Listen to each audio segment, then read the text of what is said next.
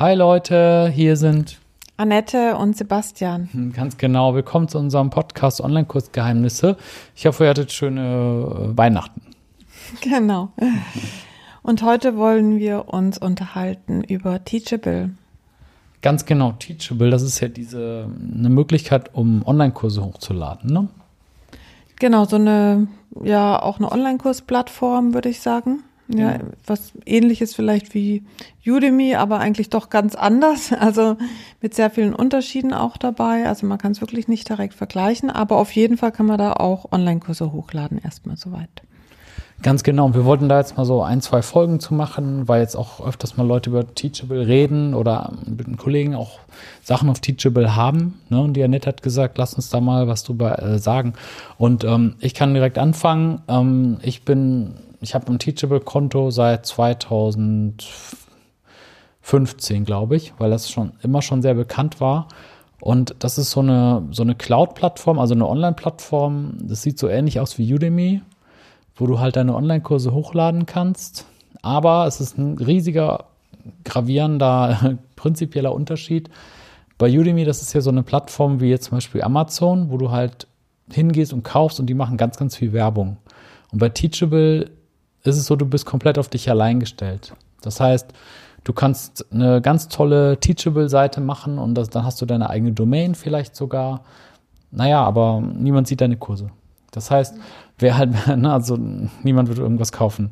Das heißt, wenn du bei, bei Teachable was machst, dann musst du halt schon Reichweite haben oder ja, halt Werbung schalten oder solche Geschichten.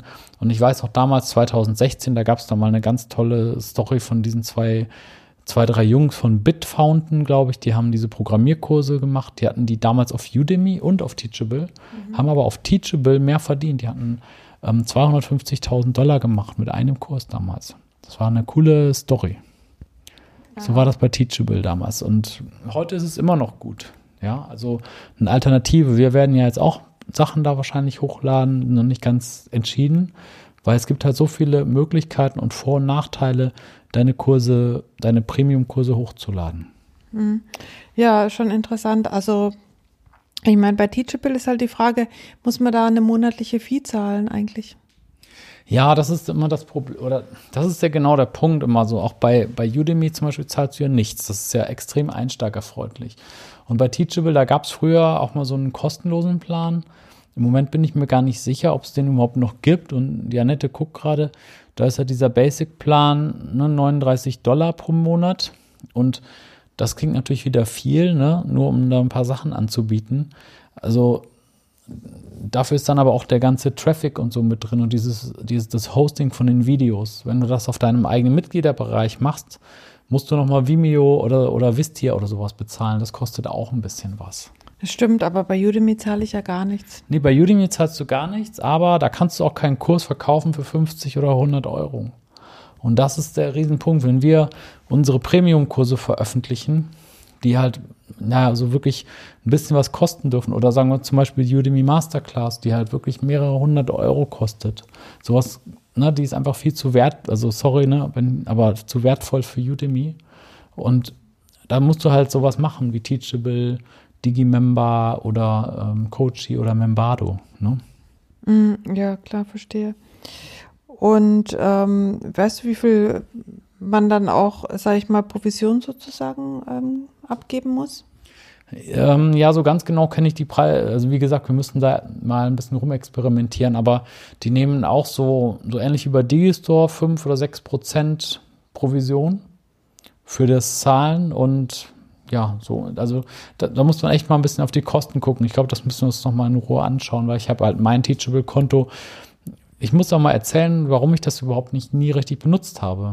Also am Anfang hatten die das Riesenproblem, dass die die Mehrwertsteuer nicht einrechnen konnten. Das heißt, ich habe mich damit sehr, habe mich da sehr mit beschäftigt, habe es dann aber nie so richtig ähm, da großartig was verkauft, weil die waren nicht in der Lage, das in, mit Europa, in Europa mit Mehrwertsteuer anzubieten. Mittlerweile können die das.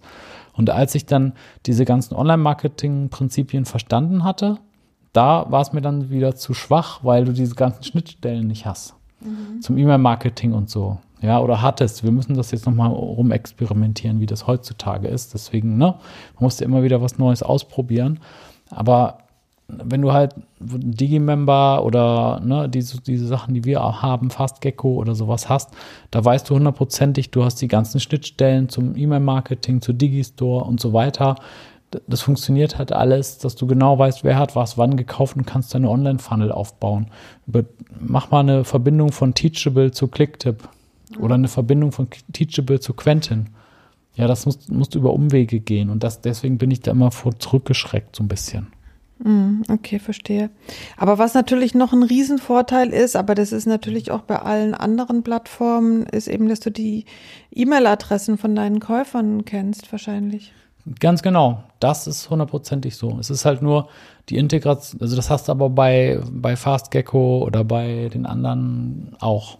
Membado hast du überall. Nur halt, die Frage ist immer, wie ist, also für mich jetzt immer im Sinne von Online-Marketing und Online-Funnel, wie ist die Integration ins E-Mail-Marketing? Kann ich sehen, wer hat was wann gekauft? Kann ich sehen, ob wann er zurückgegeben hat und so weiter? Und das war, weil Teachable halt nicht in diesem typischen deutschsprachigen, sage ich jetzt mal, E-Mail-Marketing-Branche äh, ist, ist dann immer so die Frage, ich kann es dir jetzt bis heute nicht beantworten ob du Teachable eindeutig tag taggen kannst in Quentin-Wert, was wann gemacht, das müssten wir alles nochmal ausprobieren. Mm, okay. Aber ich meine, die E-Mails, die hast du ja halt bei Udemy eben auf jeden Fall nicht. Also das sind halt einfach, ja. also bei Amazon zum Beispiel ja auch nicht, da kennst du ja auch die ja. Kunden nicht. Also bist halt völlig blind, was deine Kunden anbetrifft. Außer du kannst ja natürlich schreiben, du kannst in E-Mails schreiben, aber mhm. halt nicht auf der ihre E-Mail-Adresse. Ja, ich glaube, lass uns da morgen noch mal drüber reden. Da fällt mir nämlich auch noch was zu ein zu dem Thema. Alles klar, bis morgen. Jo, ciao. Tschüss.